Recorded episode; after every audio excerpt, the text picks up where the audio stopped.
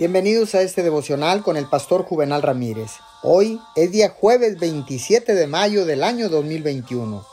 La palabra dice en el libro de Santiago capítulo 5 verso 16, la oración del justo es poderosa y eficaz.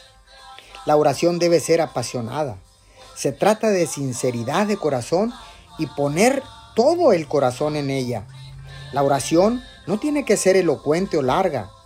Y la oración no es mejor si es hecha en voz alta o si está doblando rodillas o inclinando la cabeza. Es bueno que se humille, pero no es su postura o el tiempo que ora lo que la hace efectiva. La Biblia dice que la fe agrada a Dios y si creemos que Él existe y lo buscamos, Él nos recompensará. No tenemos que rogarle y suplicarle que nos ayude. Dios es un Dios bueno. Él le ama y quiere lo mejor para usted. Señor, gracias, porque ahora entiendo que la oración es un privilegio poderoso. Así que a partir de este momento oraré con pasión y con frecuencia en el nombre de Jesús.